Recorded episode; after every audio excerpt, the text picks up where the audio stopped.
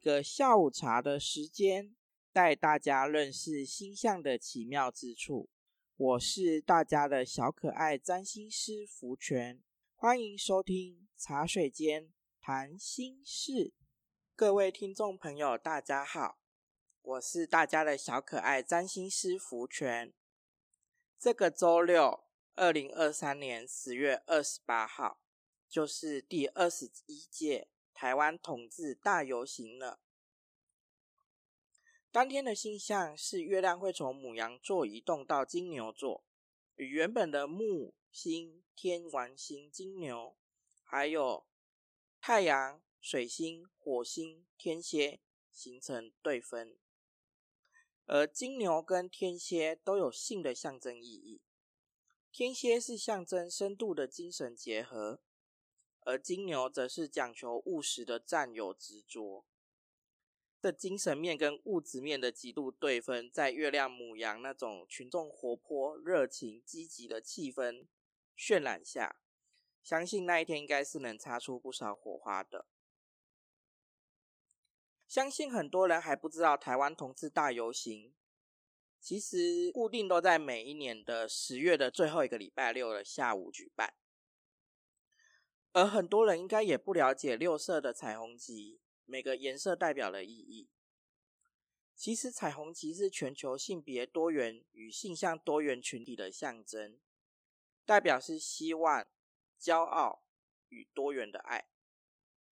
旗帜的每个颜色都有它的特殊意义。红色代表生命，橘色代表治愈，黄色代表阳光，绿色代表自然。蓝色代表和平，紫色代表精神。这些颜色组合象征的 LGBTQ 社群的多元性和包容性，以及我们追求平等和自由的共同目标。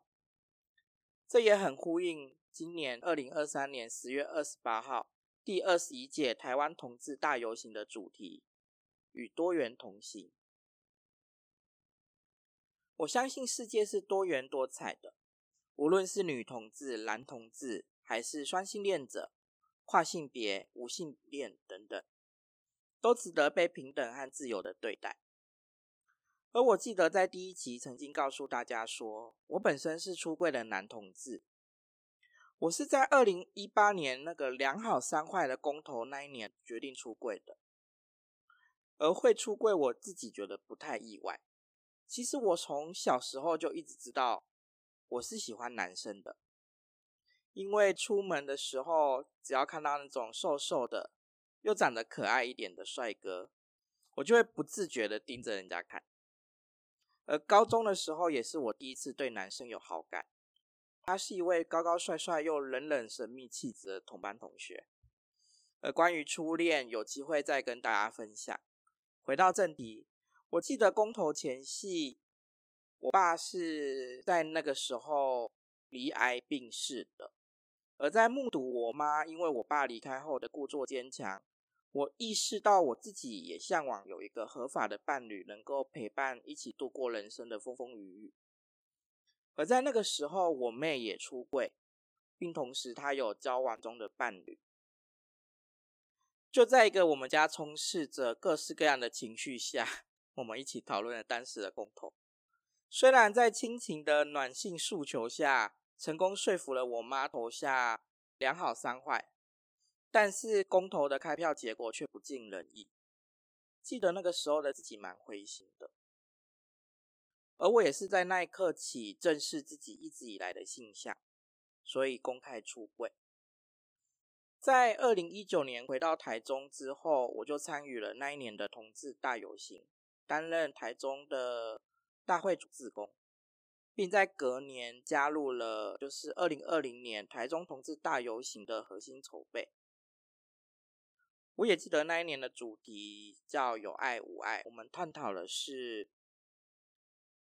精神障碍的同志、跟身心障碍者同志，还有老年同志。而一路上，其实到现在我都还是台中游行的。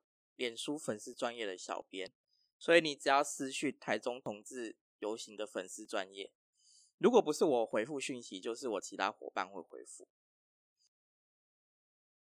而许多人一定会说，同志婚姻不是在二零一九年五月二十四号就生效了，至今应该满四周年了。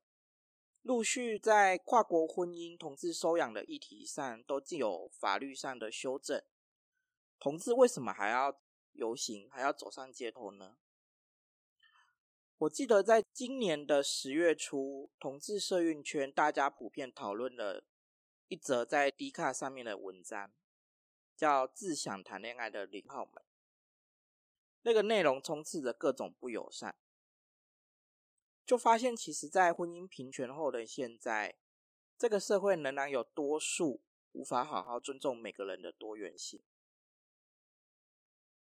其实零号也不只有一个样子，关系也不是一跟零这么单纯，还有主动、被动啊，或是跨性别那种对自己性别的主观认同等等。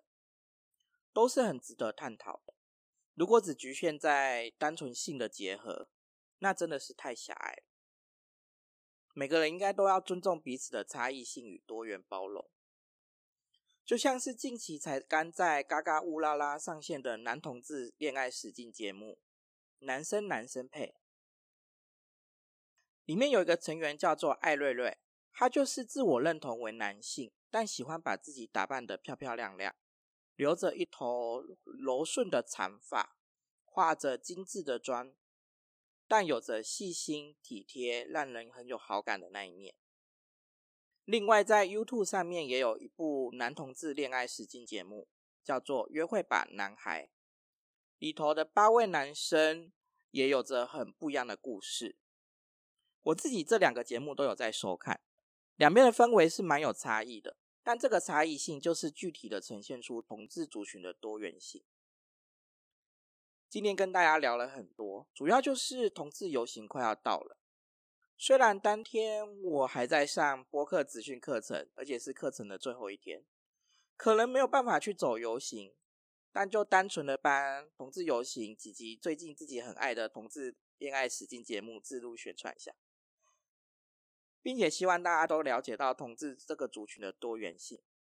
今天节目就到这边喽，感谢您收听本集的茶水间谈心事，记得订阅频道并开启提醒，就能掌握最新的节目动态。如果您有个人本命星盘咨询或是塔罗占卜的需求，都欢迎追踪福泉的占星及塔罗的 IG 私讯预约咨询。详细说明会放在每集的节目说明栏。喜欢节目也欢迎推荐给身旁的朋友们，或是省下一顿下午茶的点心或饮料的费用来赞助支持节目。再次感谢您的收听，我是大家的小可爱占星师福全，我们下集见，拜拜。